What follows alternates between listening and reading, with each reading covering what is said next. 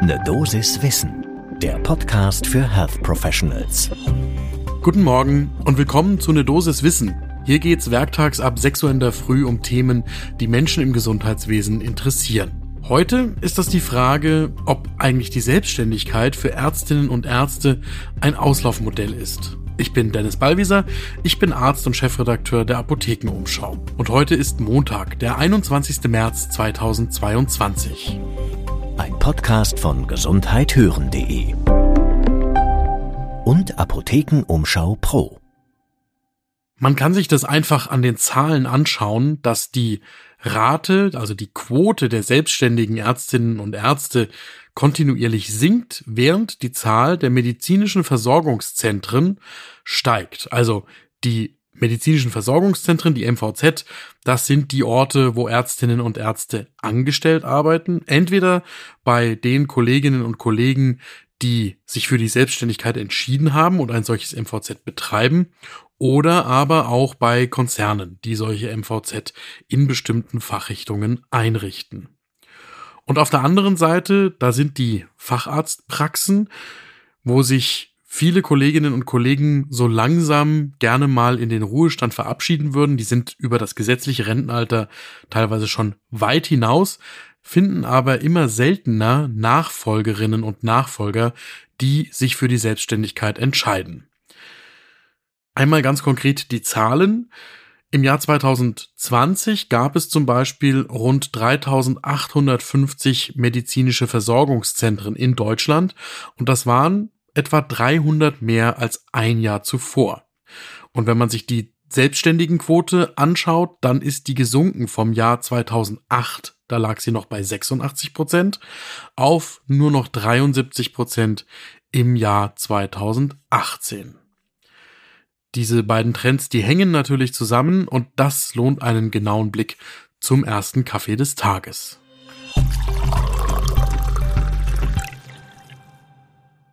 Die Frage aus der Sicht der Patientinnen und Patienten ist ja eigentlich nur, werde ich in beiden Settings gleich gut versorgt? Also macht es für mich als Patientin oder Patient einen Unterschied, ob mich meine Ärztin oder mein Arzt als Selbstständige in der eigenen Praxis behandelt oder als Angestellte in einem MVZ?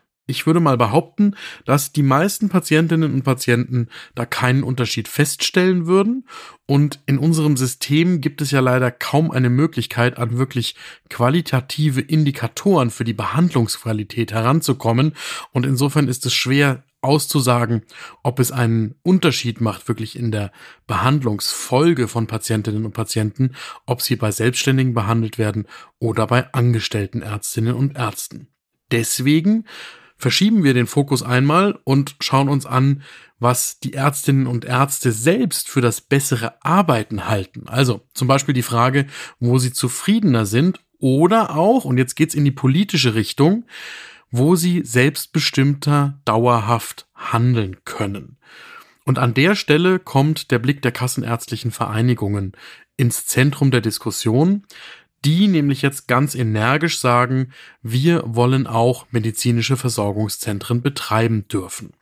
Ein Hintergrund ist natürlich, dass die KVen befürchten, dass wenn sie dazu nicht in der Lage sind, sehr wohl aber zum Beispiel Finanzinvestoren, dass sich die Selbstbestimmtheit und die Selbstorganisation der Ärzteschaft schleichend abschaffen könnte wenn immer weniger Niedergelassene selbst die Praxen betreiben und immer mehr Angestellte in MVZs arbeiten, dann verschieben sich da die Gewichte. Das erklärt zum Beispiel die Forderungen von Walter Plassmann. Der ist Vorstandschef der Hamburger Kassenärztlichen Vereinigung und hat beim dritten Versorgungsförderungstag der KV Hamburg verschiedene Forderungen aufgestellt. Er sagt, die kassenärztlichen Vereinigungen sollten auch MVZ und generell Haus- und Facharztpraxen betreiben dürfen. Also statt einer Kollegin oder einem Kollegen die KV als Statthalter. Und gleichzeitig fordert Plassmann eine Auszeit für Krankenhäuser bei der Gründung neuer medizinischer Versorgungszentren. Das stößt in die gleiche Richtung, denn wenn Kliniken vermehrt MVZ betreiben, dann unterscheidet sich natürlich die Tätigkeit dort als angestellte Ärztin oder Arzt nicht mehr wirklich von der Tätigkeit in der Klinik selbst. Und So ähnlich begründen auch die kassenärztlichen Vereinigungen ihre Forderungen. Sie sagen, einerseits wollen wir ein Gegengewicht schaffen gegen die rein ökonomisch orientierten Finanzinvestoren und andererseits ärgert es sie, dass einige Fachgruppen bereits komplett in der Hand von renditeorientierten MVZ-Ketten sind, wie zum Beispiel in der Nephrologie oder teilweise auch schon in der Radiologie. Und hier sehen die kassenärztlichen Vereinigungen hohe Hürden für junge Ärztinnen und Ärzten, die gerne in die Selbstständigkeit gehen würden, das überhaupt zu erreichen. Die Vorteile für die Ärztinnen und Ärzte liegen aus der Sicht der KV auf der Hand. Die kassenärztlichen Vereinigungen könnten übergangsweise aufgegebene Praxen übernehmen und dann die Sitze Schritt für Schritt an nachwachsende, nachrückende Vertragsärztinnen und Vertragsärzte übergeben. Und damit würden diese Sitze in der Hand selbstständig tätiger Kolleginnen und Kollegen bleiben. Aus der Sicht der KV wirkt sich das dann auch positiv auf die Patientenversorgung aus. Das sagt die KV Hamburg uns zum Beispiel auf Nachfrage. Aber da nochmal der Hinweis, Klar, das ist die ärztliche Sicht auf das Thema. Was dafür ehrlicherweise fehlt, ist Evidenz. Also wir können nicht belegen anhand von Zahlen, die wir kennen würden, dass die Versorgung der Patientinnen und Patienten in einer selbstständig geführten Praxis sich tatsächlich positiv auf die Gesundheit auswirkt im Vergleich zur Versorgung in einem MVZ. Ein weiteres Argument kommt von der Kassenärztlichen Bundesvereinigung. Auch die haben wir angefragt. Und dieses Argument, das finde ich wirklich stichhaltig. Die KBV sagt, dass sie natürlich durch ihre Gründungsberechtigung für die MVZ die Ausdünnung der ambulanten Versorgung in strukturschwachen Regionen aufhalten könnte. Denn daran haben jetzt renditeorientierte MVZ-Ketten unter Umständen tatsächlich kein Interesse. Aber die KBV könnte da natürlich politisch agieren und gerade dort MVZ gründen, wo die anderen MVZ-Ketten eher nicht hingehen. So, und was heißt das jetzt für junge ärztliche Kolleginnen und Kollegen, die sich überlegen, wie sie später einmal arbeiten wollen? Da ist die Kassenärztliche Bundesvereinigung gar nicht so pessimistisch. Die Vertragsarztpraxis hält sie nach wie vor für attraktiv, stellt aber natürlich auch dafür Forderungen auf. Die KBV wünscht sich am liebsten ein unbudgetiertes Honorar, die freie Berufsausübung, familienfreundliche Arbeitszeiten, wenig Bürokratie und keine versorgungsfremden Eingriffe durch den Staat. Und dann sei das eben auch eine höchst erfüllende Aufgabe in der eigenen Praxis.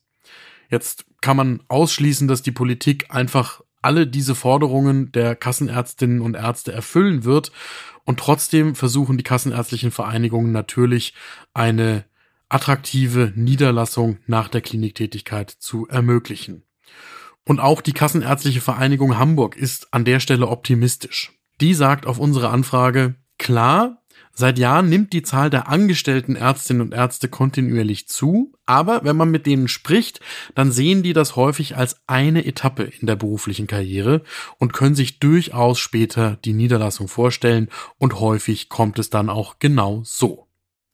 Das, was ich mitnehme aus der ganzen Diskussion ist, man sollte sich als Ärztin oder Arzt gerade am Anfang der eigenen Karriere genau anschauen, was da alles möglich ist und das nie als Einbahnstraße verstehen, bei der man sich einmal für die Niederlassung oder die Angestellten-Tätigkeit entscheiden muss, sondern gerade die aktuelle demografische Entwicklung, die spielt eigentlich für die Ärztinnen und Ärzte, so dass sie sich relativ lange offen halten können, wie sie denn später tatsächlich tätig sein wollen.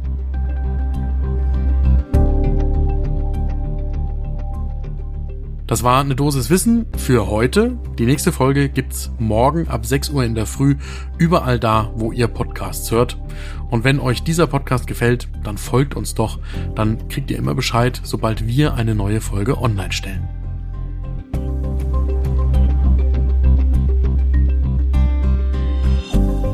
Ein Podcast von gesundheithören.de